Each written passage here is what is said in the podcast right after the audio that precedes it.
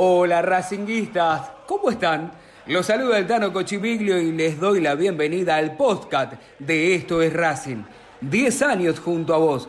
Vas a poder escucharnos siempre en Spotify, como a una canción, para encontrar la mejor información académica y los detalles más importantes de la vida del club, que solo nosotros sabemos contarte. Ahora, donde y cuando quieras, se estrena cada lunes, miércoles y viernes a las 18 para que lleves a Esto es Racing, a cada rincón del mundo. En el este, en el oeste, en el norte y en el sur, vamos Racing carajo, que comienza una nueva emisión.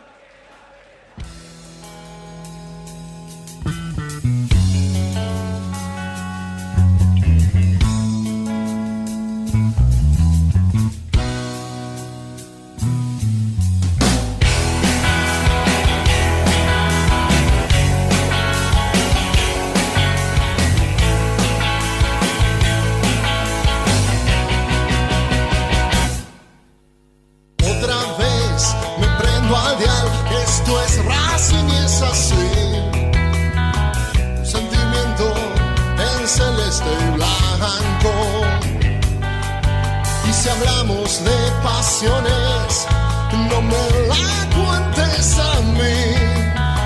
Si del pecho el corazón me arrancó y grito vamos a caer, hoy no puedes ver.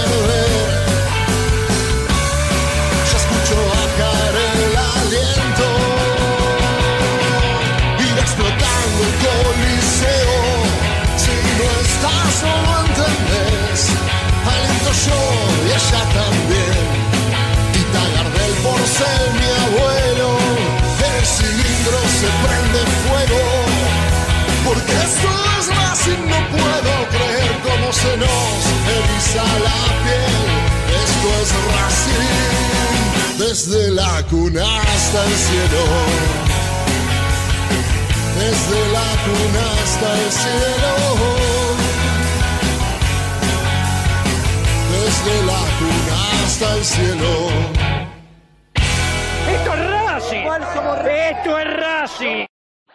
Soy el Tano Cochimiglio y les doy la bienvenida a un nuevo podcast de Esto es Racing, episodio número 5. 10 años junto a vos. No importa el horario, no importa el dial, no importa la frecuencia. Lo que importa es que vos nos acompañás durante todo este tiempo con la mejor información de la academia. Esto es un, ida y vuelta.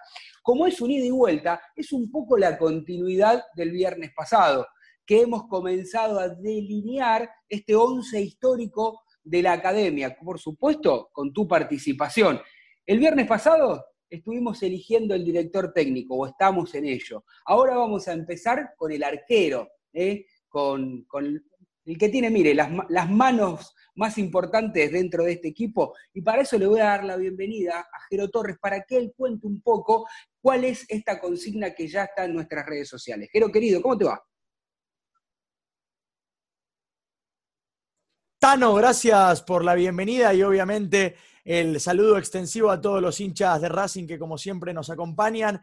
Es un placer estar nuevamente junto a ustedes y así es, tal cual lo dijiste Tano, hoy vamos a buscar al arquero del equipo. La semana pasada, en nuestro episodio número 3, el del viernes, hemos decidido, en esto es Racing, utilizar para nosotros la táctica 4-3-1-2 y ha decidido la gente, para lo que va a ser el colectivo del hincha, utilizar la táctica del Chacho Coudet 4 1, 3, 2, que es la habitual que utilizaba el equipo que salió campeón. Y hoy tenemos elección de arquero, Tano, y tenemos también encuestas donde la gente ya está votando y donde hay una alta participación de los hinchas de Racing y donde personalmente, te digo esto, cuando estábamos armando la encuesta con, con los chicos en producción, nos encontramos que no tenemos tampoco tantos arqueros que hayan sido figuras, digamos, a lo largo de la historia, pero los que son figuras son muy fuertes, Tano. Cuando quieras te doy las encuestas. Dale, dame un segundito que voy a presentar a, al querido Morris, que a él tanto le gusta hablar de los 11 ideales del fútbol, de táctica y de estrategia. ¿Cómo le va, mi estimado? Muy bien acompañado. ¿Cómo anda usted? Un placer, como siempre. Un saludo para todos, Tano, Jero y el amigo Jaca que está por ahí, y a toda la gente del otro lado que, se engancha con cada podcast esto es Racing. Eh, sí, me pareció interesante el otro día hablar un poco del sistema táctico eh, y obviamente la gente se inclinó mucho eh, por el tema del sistema de Coudet, del Chacho Coudet. Obviamente nosotros un poquito más tradicionales con el 4-3-1-2, con el famoso enganche y los dos delanteros, pero la realidad, en base a esto que decía recién Jero, hay dos arqueros muy puntuales. Hay más arqueros, pero hay dos que son muy puntuales los más jóvenes se van a inclinar por los últimos, pero los que tenemos más de 40, eh, seguramente hay dos puntuales. Eh, uno es eh, el Pato Fidel y el otro es Agustín Mario Cejas. Después tenés Chino Saja, tenés obviamente Gaby Arias que está ahora, Lechuga Roa, Nacho González. Hay muchos arqueros y eso es un gusto personal, ¿no? Cada uno tiene su, arquero predilecto, preferido. esto como el sistema táctico. Después, eh, podemos discutir, eh, pero de lo que yo vi, yo tengo mi arquero, ¿no?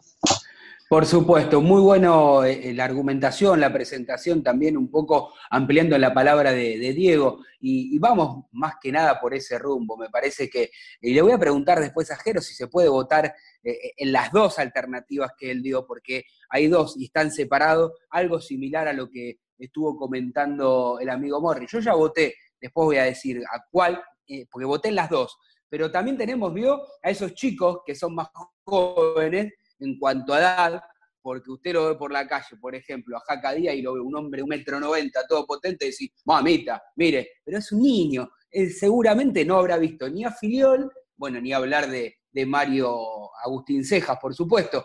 ¿Cómo le va, Jaca? Bienvenido al podcast de Esto es Racing.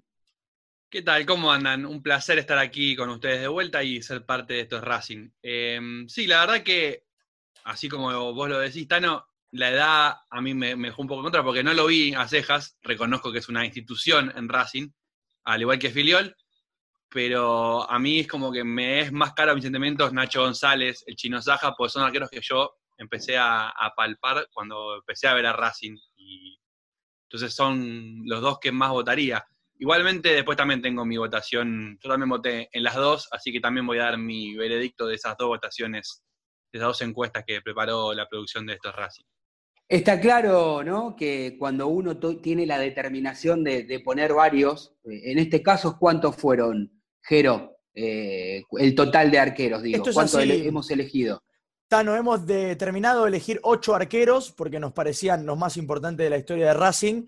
Y lo que hicimos fue dividir las encuestas en dos tandas. Los dos primeros de cada tanda tendrán un mano a mano especial y hemos determinado separar a los dos arqueros que en la previa creemos son los que la gente más va a votar.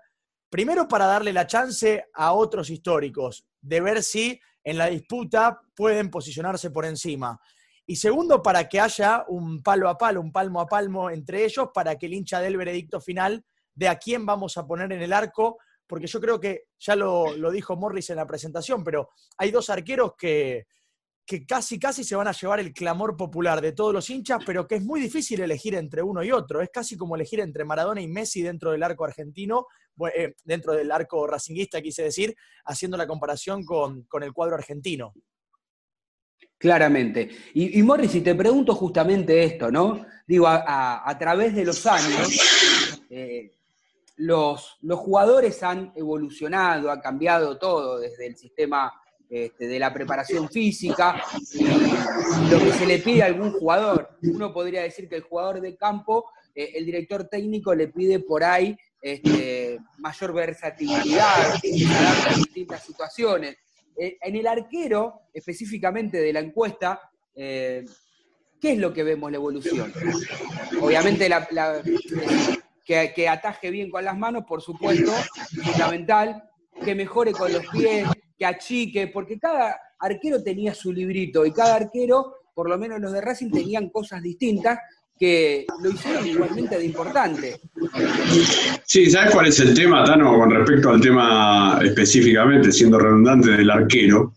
Eh, tiene que ver mucho con las generaciones también, ¿no? O sea, eh, el que tiene de 50 para abajo, seguramente eh, se inclina o se inclinará por Filiol, Primero porque en Racing anduvo bien, especialmente cuando vino en esa segunda etapa, eh, cuando Racing ganaba la Supercopa. Eh, acordate que en ese momento, en esa, en esa etapa de los 80, Filiol venía de ser campeón del mundo con la selección, de, ser un arquero muy importante en River, eh, de, la famosa dicotomía o del enfrentamiento Filiolo-Gatti.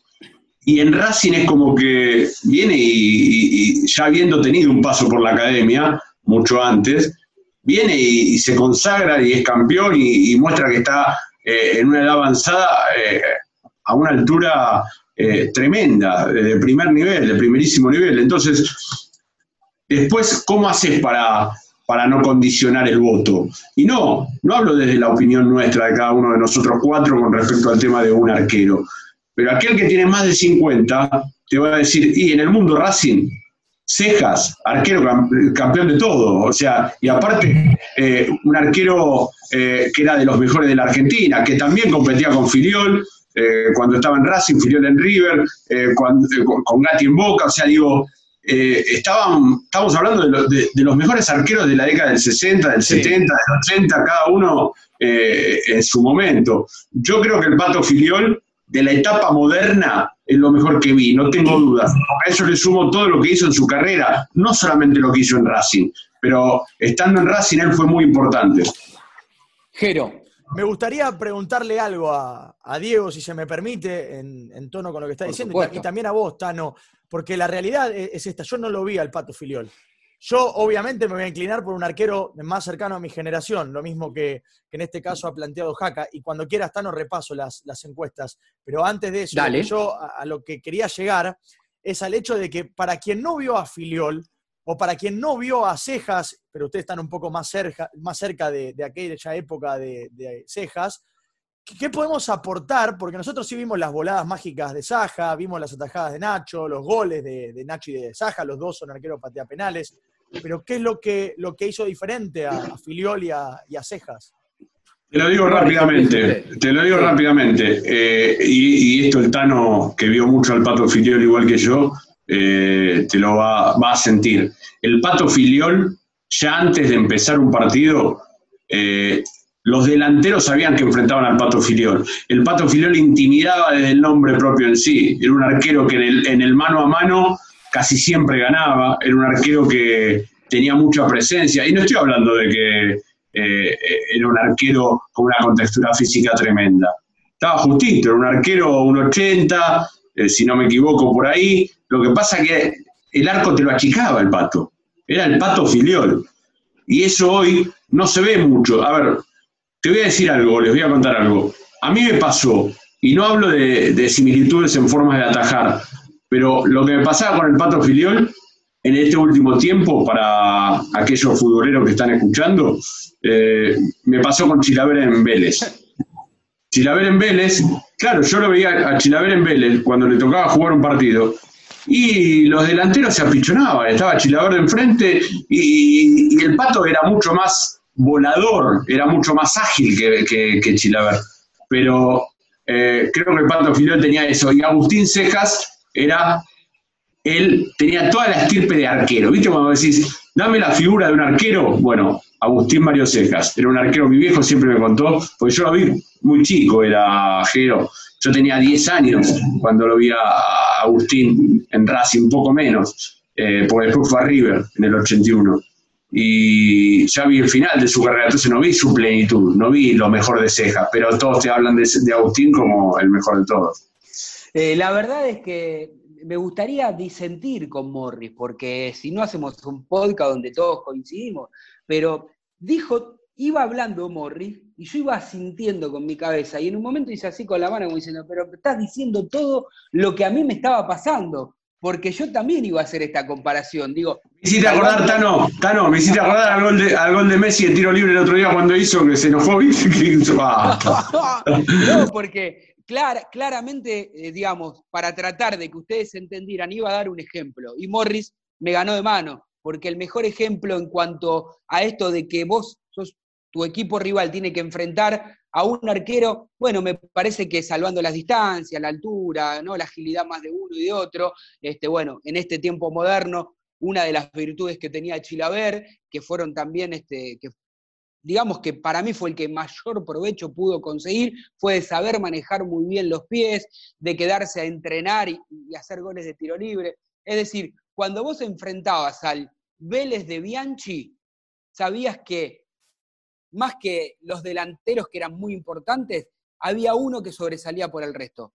Vos como delantero rival decías, la puta, le tengo que hacer un gol a Chilaver. ¿No? Qué complicado es. Entiendo la comparación que hacía Diego. A mí me pasó que realmente de, cejas no recuerdo nada, pero yo en mi votación he, votado al Pato Filió porque lo he visto y he votado a, cejas también. Eh, ahora vas a repasar, Jero, eh, todos esos nombres que están en la lista que uno puede votar. Y lo de Cejas lo, voté justamente por estos argumentos que dice Diego, ¿no? Campeón de América, campeón del mundo, todo lo que significó eh, Agustín para la historia de, de, Racing. Así que bueno, un poco ya estoy anticipando lo, que hemos votado. Pero me gustaría también saber qué es lo que piensa Ger, eh, eh, Jaca, un poco ya había empezado a anticipar, y qué es lo que le gusta particularmente a cada uno de ustedes que tenga que tener un arquero. Eh, pero antes quiero, Jero, que me repases ese listado de nombres que hemos elegido. Bien, elegimos para la tanda 1 a Antonio Rodríguez, arquero tricampeón con Racing en el 49, en el 50 y en el 51, nos quedó lejano, pero se merece su lugar dentro de la lista. Al Pato Filiol, a Nacho González y a Gabriel Arias. Victoria parcial del Pato Filiol con el 83% de los votos. El resto se lo reparten Nacho y Arias, muy poco para Antonio Rodríguez. Y en la tanda número 2 hay una tendencia más hacia la paridad, aunque igualmente se ha desprendido Agustín Mario Cejas con el 57%, un poco de fuerza del chino Saja con el 39%, más atrás Lechuga Roa con el 3%, sorpresivamente para mí, por encima de Gustavo Campagnolo, que solamente se ha llevado el 1% en aquel equipo de Mostaza Merlo. Esto termina hoy a la noche, Tano, con eh, una disputa que vamos a subir entre Filiol y Cejas, y ahí en definitiva vamos a ver qué es lo que la gente va a elegir para poner dentro del arco del 11 de estos Racing. Igual nosotros le pregunto a ustedes, que son este, los, chicos que están en el día a día y en la producción, por supuesto, del programa, vamos a hacer ese, el que la gente vota, ese equipo, y también tenemos separando los números de, del once histórico de estos Racing. Claro, por supuesto. De hecho, nosotros tenemos una táctica diferente a la que votó la gente, por ejemplo.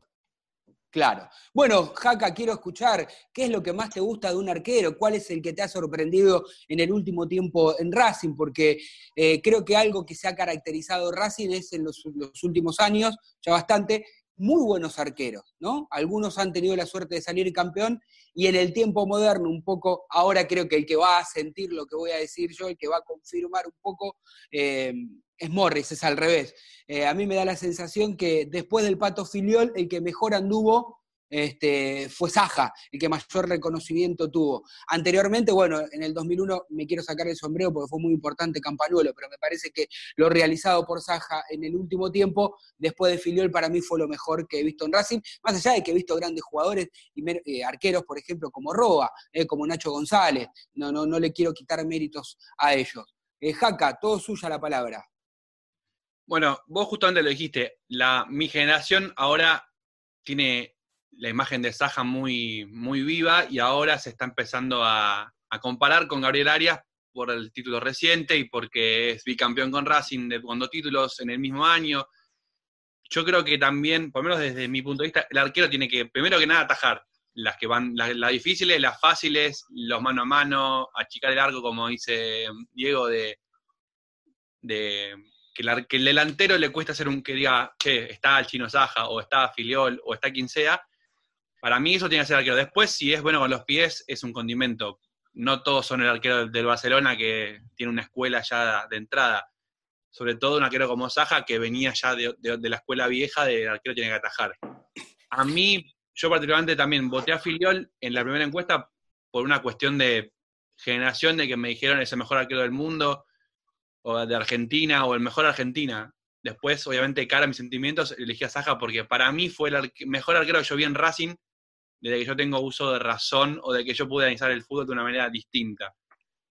A mí también, me acuerdo que el primer equipo que yo vi de Racing que me encantaba estaba Nacho González. Entonces, para mí Nacho era como un arquero. Yo, segundamente, si me tocaba en un picado al arco y atajaba, yo tiraba el famoso Nacho.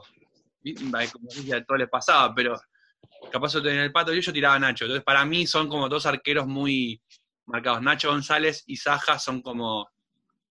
Y la imagen de arquero Racing que yo tengo son Nacho y Saja, por ahora, desde mi punto de vista, quizás. muy bien, Jaca, eh, eh, clarísimo, y la respuesta y el fundamento. A ver, me voy un poco de la encuesta, pero, pero o de la, de la consigna, pero tiene un poco que ver todo. Y quiero preguntarle a Morris si él tiene que elegir de qué lado se queda o por qué lado comenzaría, porque tenemos dos polos muy distintos, muy diferentes.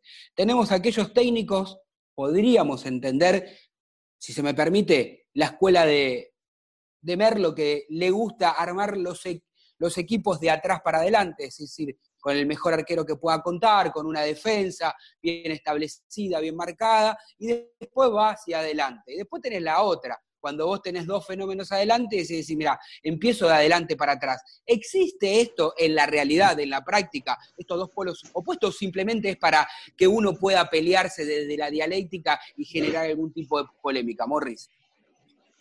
A mí me parece, Tano, a ver, los equipos siempre se tienen que armar de atrás para adelante. Lo que pasa que eh, es, a ver, es, el caballito de batalla de la discusión que siempre hay entre un técnico defensivo, un ofensivo, un técnico amarrete y un técnico ambicioso. Eh, eh, la realidad es que todos buscan ganar, lo concreto es que no lo hacen todos de la misma manera. Si bien hay muchos entrenadores que les gusta mucho el sistema defensivo, ser sólidos atrás, eh, hay otros entrenadores que son mucho más audaces, que, siempre intentan ser protagonistas, que siempre buscan la tenencia del balón como algo eh, determinante para tratar, porque yo siempre si tengo el balón, el rival se tiene que preocupar por sacármelo y yo voy a tener muchas más chances para tratar de atacar por afuera, por adentro, con sistemas, con sociedades dentro de la cancha. Está muy claro que Merlo tenía un sistema de juego que era eh, tratar de ser sólido atrás, o sea, tres defensores centrales, porque Maciel era uno más, dos laterales volantes, que en realidad eran más laterales que volantes, aunque en realidad, porque eran defensores, porque vamos a decir la verdad, tanto Pelotín como Veloyo eran defensores, después que, tenían recursos para ir al ataque y lo hacía muy bien es otra cosa, y después tenía en la mitad de la cancha un cinco más, entonces vos tenés eh, para defender, sumás al arquero, son siete jugadores defensivos, para decirlo de alguna manera. Y te quedan pocos para. En cambio, hay otros entrenadores, como el Coco Basile, que te juega con doble enganche, que te juega con tres delanteros, que te juega con un cinco de juego, más que de marca. Eh, eh, después, eso va en gustos. No hay un sistema de juego que te asegure ganar. Sí, lo que, te hay, lo que hay es un sistema de juego que te dé a vos eh, una identificación. A mí me, yo me identifico con el del Coco Basile, con el del sí. más allá de que el, sistema táctico pueda variar. Porque una cosa es jugar 4-3-3, 4-3-1-2, 4-2-3-1, pero depende mucho de las características de los jugadores que vos pones. ¿Se entiende? O sea, eso es clave. O sea, las características, hay, hay equipos, Bianchi te juega con 3 en la mitad de la cancha y eran 3 número 5. A veces te juega con tres número 5, te juega con Riquelme de enganche y dos puntas. Pero bueno, son sistemas.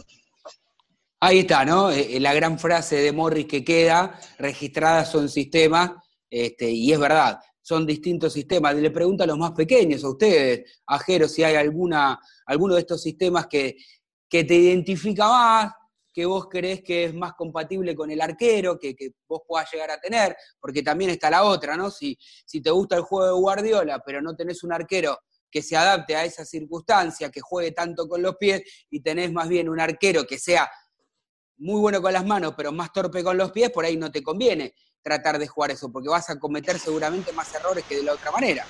Yo creo entender, Tano, que la idea de que el arquero participe de la circulación futbolística de un equipo tiene que ver con la salida prolija desde abajo, algo que a los últimos técnicos de Racing, tanto al Chacho Caudet como a BKCS, los ha identificado, a pesar de que en contraposición yo considero que Arias es mucho más arquero debajo de los tres palos que ese arquero jugador, porque cuando hablamos del arquero jugador y tomamos en consideración a Ter Stegen, a Neuer, por ejemplo, o a estos cracks, estos monstruos del mundo, también son arqueros voladores, atajadores, arqueros robots, como digo yo, que sacan todo.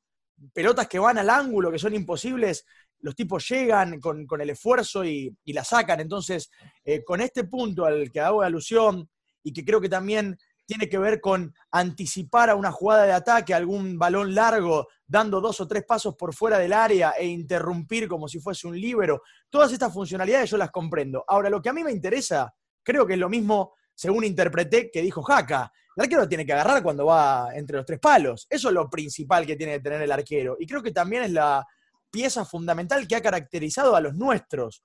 Porque yo sinceramente no, no lo sé, ustedes me, corregirán si me estoy equivocando, pero ¿cuántos arqueros que sean dúctiles con los pies, a pesar de Nacho González o, de Saja para los penales, hemos tenido en la historia? En líneas generales nos han representado los arqueros que han sacado pelotas importantes. Y en esta tónica yo me quedo con Sebastián Saja, que es el mejor que yo vi, porque no lo vi a Filiol, porque de cejas me hablaron y, y no pude observarlos. Y tampoco me quedo con Nacho González desde el punto de vista de que Saja tiene ese plus que pudo obtener el título y que nos, nos ha entregado eso que tanto nos ha costado.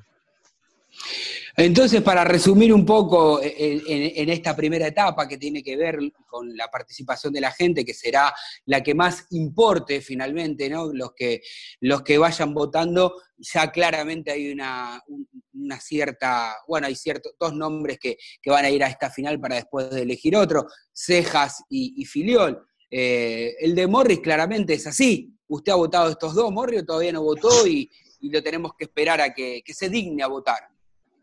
No, obviamente que voté a Cejas y a Filiol. Eh, son los dos arqueros que para mí.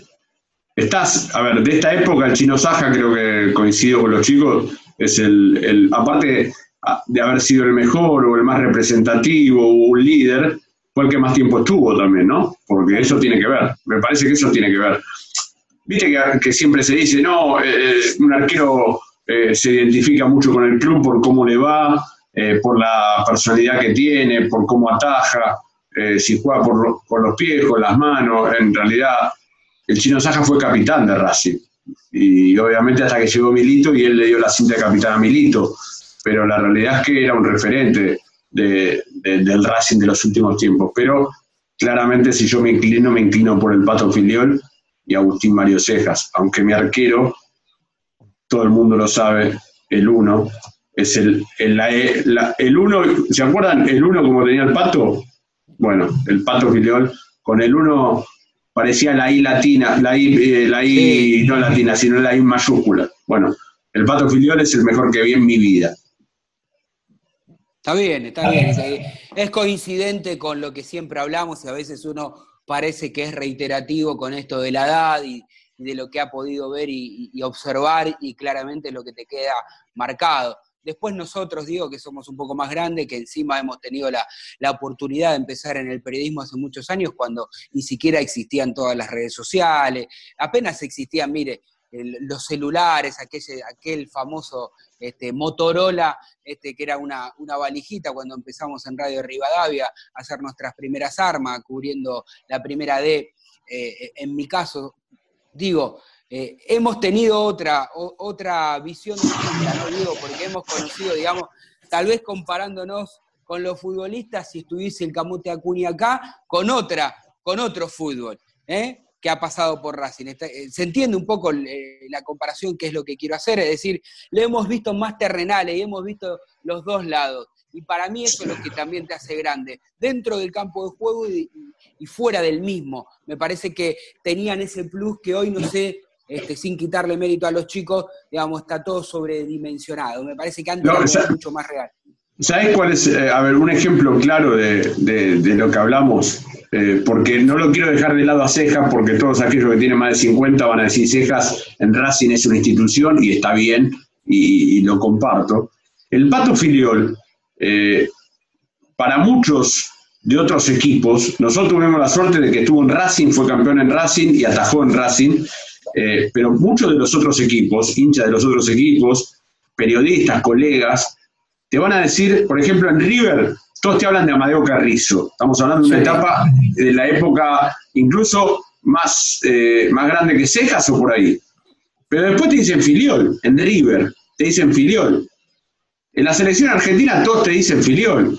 Todos te dicen Filiol. El mejor arquero que tuvo la selección argentina fue Filiol. Te hablo de las últimas eh, etapas. O sea, y, vos le preguntás al hincha de Boca y te dice Filiol fue el mejor sacando a los arqueros de Boca. Quiero, quiero que se entienda. Hay un consenso generalizado con el Pato Filiol. O sea, y no pasa con muchos puestos en muchos lugares. ¿Se entiende a lo que voy? O sea, podemos hablar hoy de, Messi, de Maradona, eh, de algunas posiciones, tal vez donde el cariño nos lleva a elegirlo. A ver, yo elijo a Canigia por cariño, no porque haya sido el mejor delantero que había en mi vida, ¿se entiende? Ahora, al Pato Filiol lo elijo porque para, fue el mejor arquero que vi en mi vida. Claramente. Muchachos, Jaca, Jero, ¿algo más que quieran este, aportar eh, en, esto del arquero? Yo coincido en el, en el tema, en lo que dice Diego, de que Filiol como arquero, por lo que me han contado, por lo que he visto en algún video, atajadas en, en el Mundial, por ejemplo, que es lo que, lo que uno más tiene vivo, son atajadas de, un arquero arquero. Y es cierto que nosotros estamos más ligados al, fútbol este del Barcelona, de que la arquero tiene que salir jugando. Para mí, por eso que también me, me, meto mucho con Saja, porque Saja no es un arquero bueno con los pies. Patea penales, ha hecho goles de penales, pero no es un ha tenido errores en Racing, pocos por suerte, donde se ha equivocado con los pies. De hecho, me acuerdo así rápido, un gol con, me hizo Brian Fernández en el primer partido de Coca con Justicia, que él saca mal y la deja corta. Lo mismo con un gol con Sergi. Saja ha tenido puntualmente cosas con los pies. con Tigre, ¿te acordás? Con Tigre, que, con Tigre que quiso salir jugando la También, por eso Saja con los pies, era, Saja era un arquero atajador abajo de los palos que te volaba y te sacaba la pelota de los ángulos, que por eso para mí es el concepto del arquero, tiene que atajar primero. Claro. Pato Filiol. Pato Filiol atajaba las que iban las que eran imposibles y, penales y todo. Por eso para mí el concepto de arquero es atajar primero. Después, sale con los pies o no, es distinto. Por eso yo voto a Saja y a Filiol también. Jero. Bien, yo creo que esto se va a dirimir entre, entre Cejas y Filiol, obviamente, la gente lo hará. Tengo entendido o veo que esto es Racing va a elegir al, al Pato Filiol. Ahora, yo quiero hacer una diferenciación importante y, voy a ser muy concreto con el ejemplo. Si alguien me pregunta quién es el jugador más técnico o el mejor de Racing de los últimos años, hay dos que se llevan para mí los, los flashes, las luces. Jugador, eh, pelota en los pies. Uno Rubén Paz. El otro creo es Lisandro López. Porque también es un gran jugador Lisandro López, salvando las distancias. Ahora, Milito para Racing, creo yo, es más importante que los dos. En esta línea, entiendo que para mí, Agustín Mario Ceja, sin haberlo visto, por los títulos obtenidos para Racing, es más importante que Filiol. En este sentido.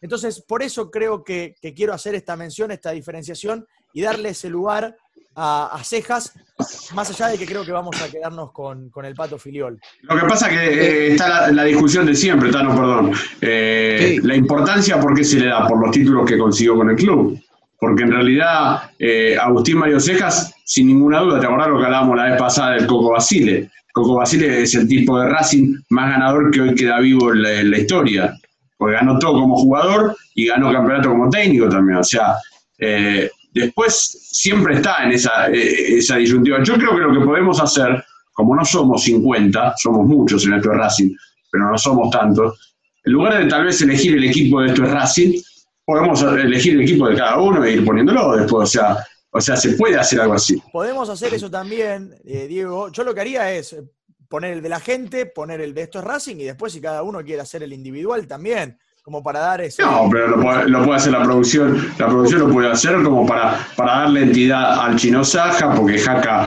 y vos van a votar seguramente a Saja y está muy bien, porque aparte yo soy partidario de eso. El Tano está en esa, en esa duda. Pero yo soy partidario de votar a lo que uno vio.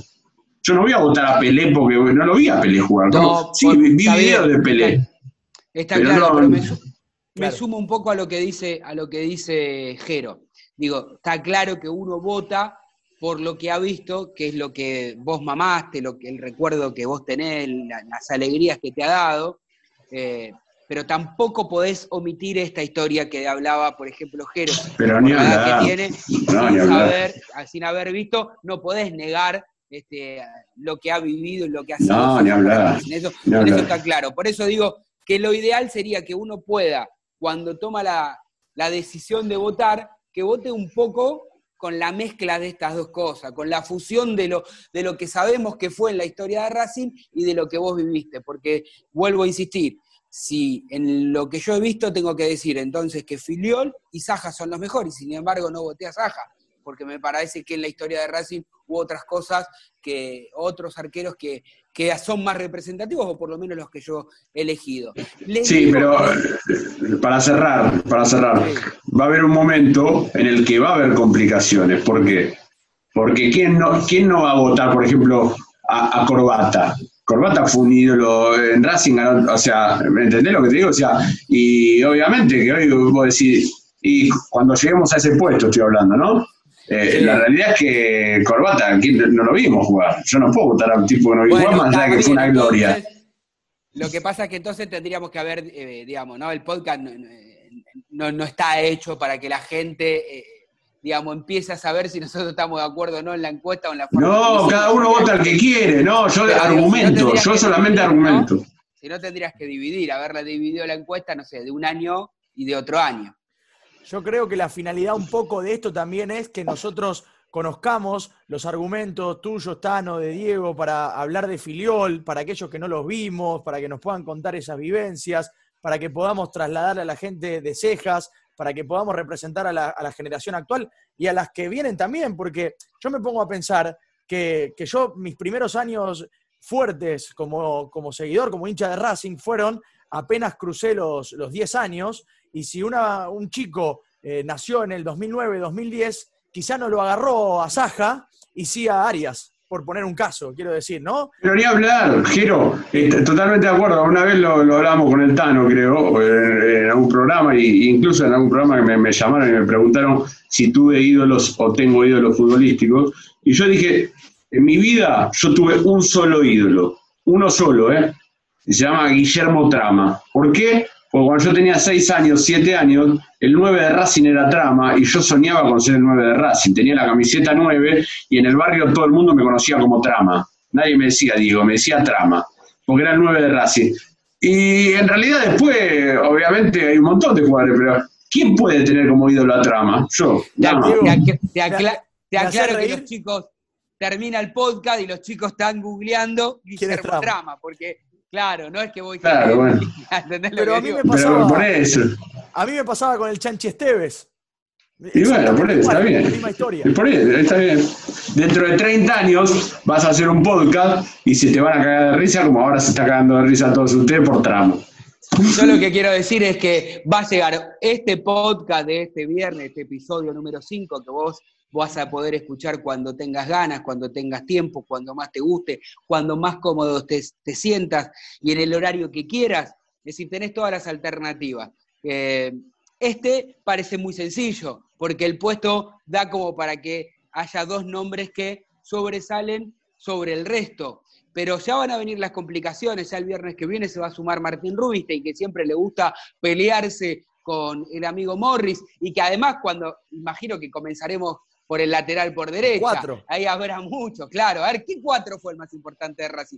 ¿Qué sé yo? Ah, yo me acuerdo uno, por ejemplo, el primero que me viene a la mente, y no de los actuales, estoy hablando de Chupete Vázquez, por ejemplo, que, ¿eh? que, mi amigo Morris también se acordará. El gran Chupete. es un puesto más abierto. Ahora claro, vamos a la discusión será mayor. Claro, exacto. Y la discusión será mayor. Bueno, muchachos, no sé si alguno más quiere agregar algo. De este tema me parece que, está buenísimo porque van a haber programas sucesivos donde vamos a hablar, creo que quedó claro. Yo no sé si hay tiempo para decir una cosa chiquitita que, no tiene que ver, tiene que ver con Racing, pero no tiene que ver con esto. Eh, no sé si se me permite, ustedes son los dueños de esta movida. Por supuesto que se le permite. Bueno, quiero decir algo, porque hay una confusión.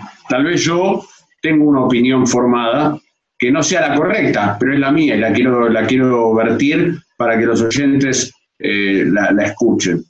Esto no va ni a favor ni en contra de nadie, es solamente una opinión.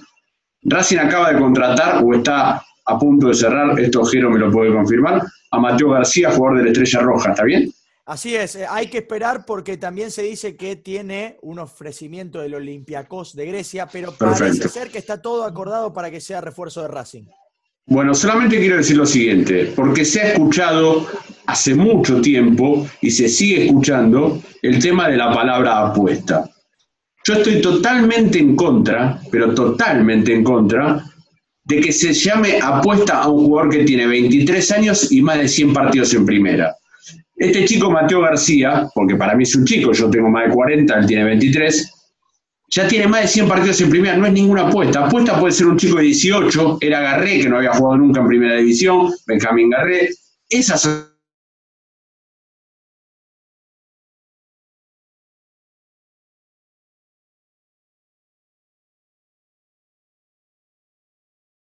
son apuestas porque nunca jugaron en el club, por más que tengan 30 años. Este chico tiene 23 y jugó más de 100 partidos en Europa. ¿Cómo va a ser una apuesta a un pibe de 23?